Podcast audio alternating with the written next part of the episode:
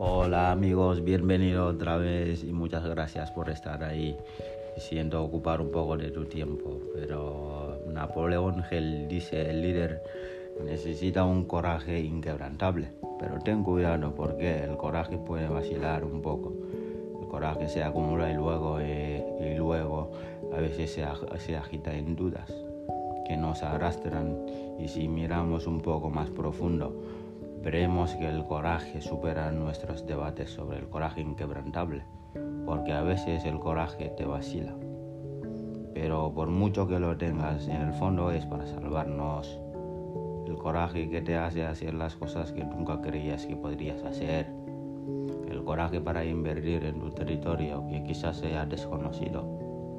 El coraje para hablar con alguien que no conoces coraje de intentar llevar a cabo una reunión de multitud de personas, el coraje que te da el primer testimonio, el coraje que te hace resolver problemas que no podías resolver antes.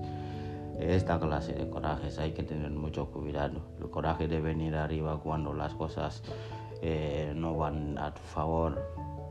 El coraje eh, que te hace estar arriba cuando estás en la oscuridad arrinconado, el coraje de cuando estás de bajón, el coraje de hacer las cosas que cuando el viento no sopla a tu favor, aparentemente, el coraje de tratar de tener un día bueno dentro de un día malo.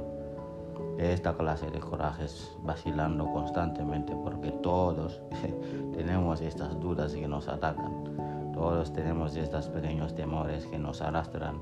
Y eso es la esencia de la vida. Y eso es todo lo que el coraje es para, para salvarnos cuando nuestras dudas no nos salvan. Y tener fe para, para vencer el miedo. El coraje para superar nuestras dudas.